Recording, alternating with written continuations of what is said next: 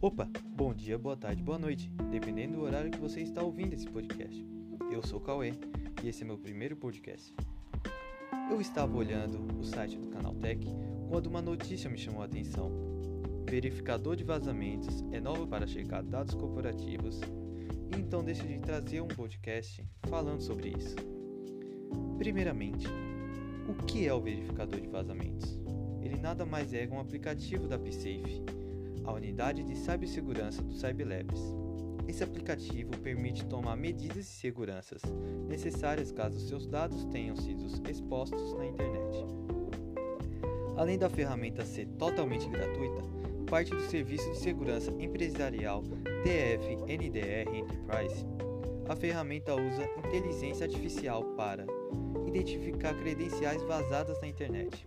Ao adicionar o e-mail corporativo, o usuário recebe rapidamente um relatório que mostra os vazamentos relacionados ao domínio, que podem ser detectados na Dark Web, Deep Web e na internet aberta. Apesar de mostrar o total de dados que podem ter sido comprometidos, a ferramenta não dá mais detalhes sobre eles. Depois do relatório, a PSafe oferece a criação de uma conta grátis para aqueles que desejam saber mais detalhes e proteger suas informações.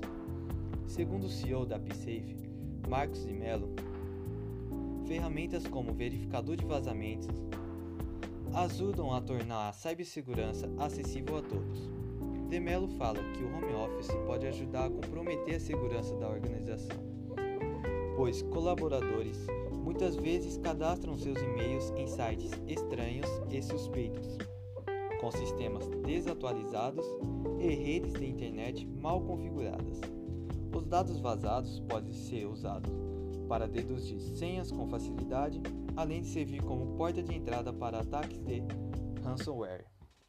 O executivo alerta que a preocupação deve ser especialmente grande para microempresas, pequenas e médias, já que a ação do tipo pode prejudicar severamente seus caixas ou até mesmo levá-los à falência.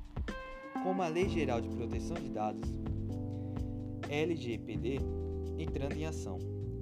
Empresas passam a ser responsáveis pelo vazamento de dados sensíveis de seus clientes, podendo pagar multas que chegam até 50 milhões ou 2% de seu faturamento, o que pode ser devastador para a maioria das organizações do tipo que atuam no Brasil.